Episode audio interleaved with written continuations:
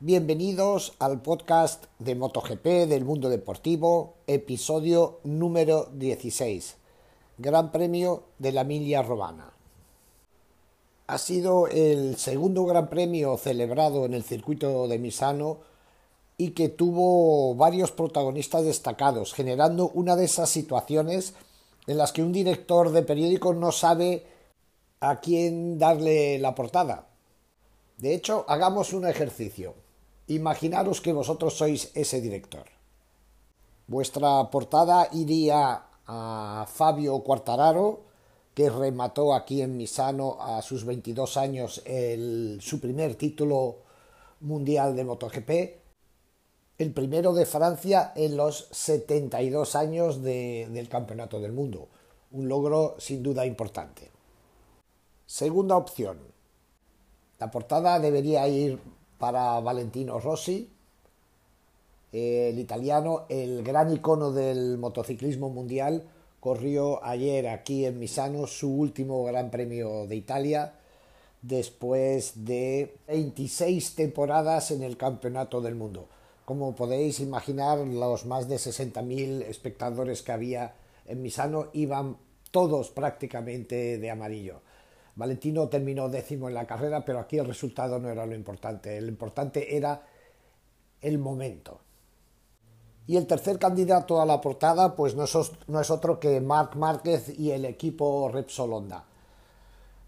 Eh, ayer domingo terminaron aquí Marc Márquez primero, su compañero de equipo Paul Espargaro segundo, certificando haber salido de ese purgatorio en el que han estado sumidos durante casi toda la temporada. Ahí están los tres candidatos. Es obvio que en Francia eh, todas las portadas se las va a llevar eh, Fabio Quartararo, no solo la de los periódicos deportivos y las revistas especializadas, en Italia, en Italia lo mismo, la famosa Gazeta del Sport, el periódico número uno aquí, pues la portada se la ha dado a la gran fiesta de despedida de Valentino Rossi y nosotros deberíamos eh, tirar por, por Marc Márquez, por Paul Espargaró, por el Team Repsol, pero mm, bueno, somos un periódico deportivo y yo creo que lo que hay que subrayar son los logros, ¿no? Y el logro, el gran logro de este fin de semana le ha correspondido a Fabio Quartararo. Quartararo ha ganado el mayor título del motociclismo deportivo en su tercera temporada en la categoría. Un triunfo más que merecido porque, porque no solo por, porque así lo corroboran las matemáticas de los puntos, sino que ha sido el más rápido en la pista, el más sólido mentalmente y al que las cosas le han salido con mayor naturalidad. De abuelos sicilianos, eh, Fabio Quartararo nació en Niza, pero se formó como piloto en los ultra competitivos campeonatos en España que se celebran en Cataluña, en Levante. La historia es eh, muy curiosa, como, casi siempre con los, con los campeones. No teniendo rivales en su país, eh, su padre siendo muy joven, decidió que para, para ser competitivo tenía que venir a, correr a España. Y por eso cada fin de semana Fabio y su padre en una furgoneta recorrían mil kilómetros para poder competir con los pilotos en Cataluña y en Levante y en, en, los otros campeonatos que se celebraban aquí. Así las cosas, Cuartararo fue, atención al currículum, campeón de España de 50 centímetros cúbicos, campeón de España de 70 centímetros cúbicos, campeón de España de 90 centímetros cúbicos, campeón de España de pre-MotoGP y después campeón de España absoluto en Moto3 dos años consecutivos. El segundo de ellos enrolado precisamente en el equipo de Emilio Alzamora, manager de Marc Márquez. El empuje de Fabio en su momento era tan potente que en el Campeonato del Mundo se cambió eh, las normas de acceso, la edad mínima de acceso al campeonato, solamente por Fabio Quartararo. Eh, eh, llegó aquí con el áurea de ser el nuevo Márquez. pero por varias razones que ahora aquí no vamos a desmenuzar, todas esas expectativas no se cumplieron. Eh, demasiado joven, errores a la hora de cambiar de equipos, llevaron a, que la, la superfigura de Fabio de Quartararo casi perdiese el tren del campeonato del mundo. El rechazo de Jorge Lorenzo y Dani Pedrosa a pilotar una de las eh, Yamaha de un, del nuevo equipo Petronas, acabó llegando, llevando a Fabio Quartararo a este equipo. Fue una casualidad. Y aquí, tres años después, estamos hoy con un nuevo campeón del mundo. Así que enhorabuena a Fabio, un piloto que tiene mucho todavía para crecer, mucho, mucho margen para crecer y que se convertirá seguro en los próximos años en el gran rival de Marc Márquez. Y ya que hablamos de Marc, pues eh, sigamos con él, dejemos a Valentino para el final. Marc hizo, bueno, lo, primero que mm, segunda victoria consecutiva de Marc Márquez después de la de, de la de Austin hace dos semanas y demostrando que aún no estando físicamente al 100%, Marc Márquez sigue siendo Marc Márquez. Tremenda carrera, muy bien mm, planeada. Como siempre, eh, la estrategia en esta ocasión fue la que llevó a Marc a ganar. Es verdad que eh, estamos ante un Marc Márquez completamente diferente al de antes de su gravísima lesión eh, corre de otra manera, corre mucho más tácticamente y ya no intenta arrollar a los rivales que tiene delante. Probablemente porque el físico no se lo permita, pero lo importante en esta situación, a mi modo de ver, es que Marc Márquez ha sabido aceptar la situación en la que está, ha sabido aceptar sus limitaciones físicas y a partir de ahí se ha reciclado, se ha reinventado. Ayer Márquez eh, se puede decir que ganó por agotamiento mental de su rival. Estuvo presionando a Peco Bañaya, el piloto de Ducati, que se puso primero desde la...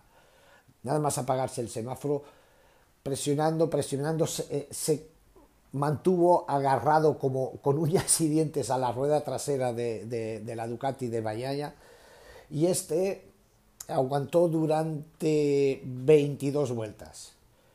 En la vuelta 23 se fue al suelo. Y si uno analiza lo que sucedió es muy interesante porque hasta la vuelta 21 la diferencia entre ambos oscilaba entre una décima y tres décimas.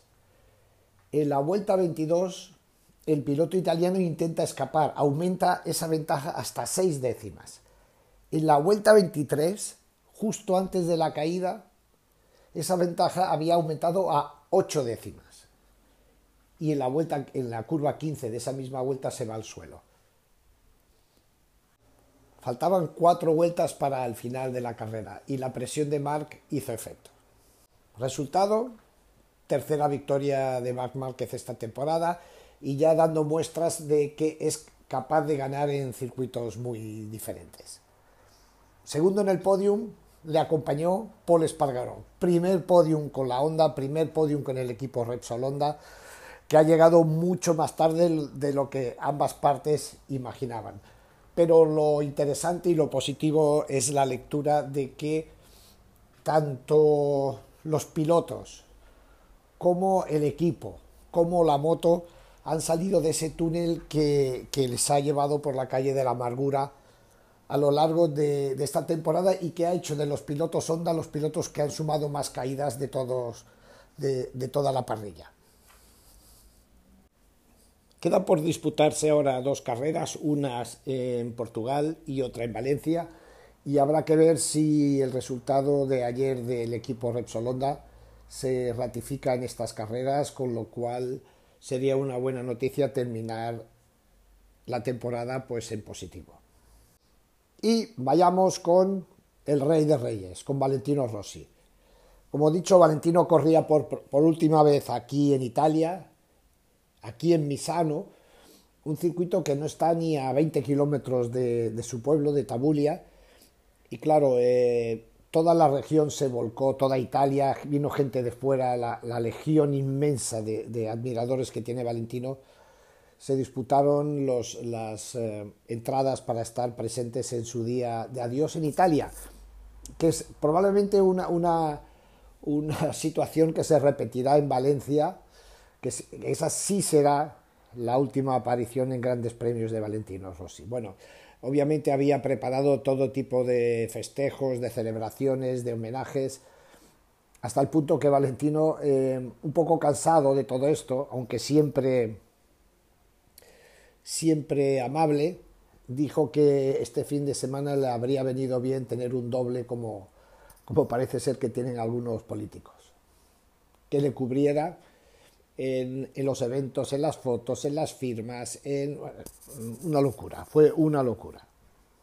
Deportivamente terminó décimo, creo que es el segundo mejor resultado que ha hecho esta temporada, pero vuelvo a decir, eh, ya las prestaciones deportivas de Valentino Rossi es lo de menos.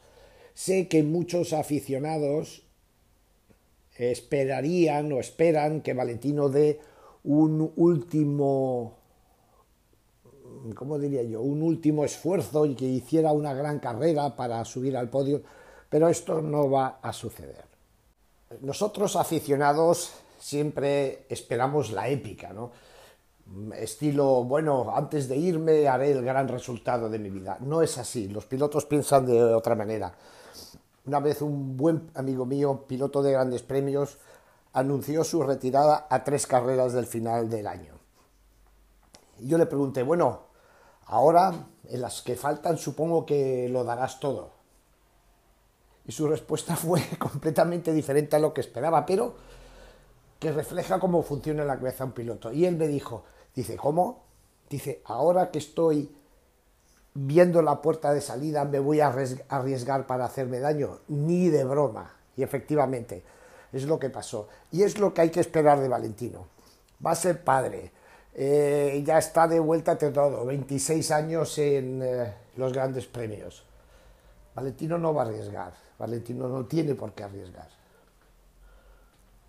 Pero tampoco importa porque él ya lo ha dado todo por motociclismo, así que disfrutemos de él las dos carreras que quedan que le echaremos de menos sin duda. Ahí están las tres posibles portadas. ¿Cuál de ellas elegiríais? Antes de terminar, quiero hacer un, homenaje al campeón del mundo saliente, a Joan Mir. Me imagino que ayer para él fue un día triste y no solo porque fue penalizado por adelantarse en la salida, porque después se cayó arrastrando a otro piloto, me imagino que mm, perder máticamente el título pues debe tener debe ser como una espina clavada no y en el caso de Joan la verdad es que en ningún momento él haya tenido opciones este año a revalidar ese título. Suzuki no le ha dado las herramientas para ello. Él lo ha intentado pero cuando en un deporte como el motociclismo la parte técnica no acompaña pues no hay nada que hacer Esperemos que para el año que viene la fábrica japonesa reaccione y le ponga en manos de, Joan pues una moto capaz de plantarle cara a Fabio Quartararo, a Marc Márquez, a Peco Bañaya, que sobre el papel parece que serán los protagonistas. Sí, y antes de, terminar, quería hacer eh, mención de las otras dos categorías en las que dos pilotos españoles estaban, se están jugando el campeonato del mundo y que después de esta carrera en Misano han salido, digamos que un poco trasquilados. En Moto 3, eh, Pedro Acosta ve como su gran rival, Denis Foggia le ha comido terreno de una manera espectacular en las últimas carreras. Si no recuerdo mal, ha perdido 76 puntos. Todavía cuenta con una ventaja interesante, pero atención al eh, piloto italiano porque tiene la moral por las nubes de la misma manera que Pedro Acosta, a pesar de que quiera demostrar lo contrario, está sintiendo la presión. Eh, la próxima carrera será en Portimao, en Portugal, dentro de dos semanas, donde a principio de año Acosta precisamente le ganó la carrera al que ahora es su rival, Veremos a ver cómo, cómo van las cosas allí. Y en Moto 2, escalofriante caída de Raúl Fernández, que venía recortándole también puntos en los últimos grandes premios a su compañero y rival eh, Remy Gardner, pero Raúl aquí cometió un error y se fue al suelo. A falta de dos grandes premios, la diferencia entre ambos es de 18 puntos a favor del australiano, así que eh, Moto 2 es la categoría que centrará nuestra atención en las dos próximas carreras. Pues por aquí nos quedamos, Manuel Pecino, desde Misano para Mundo Deportivo.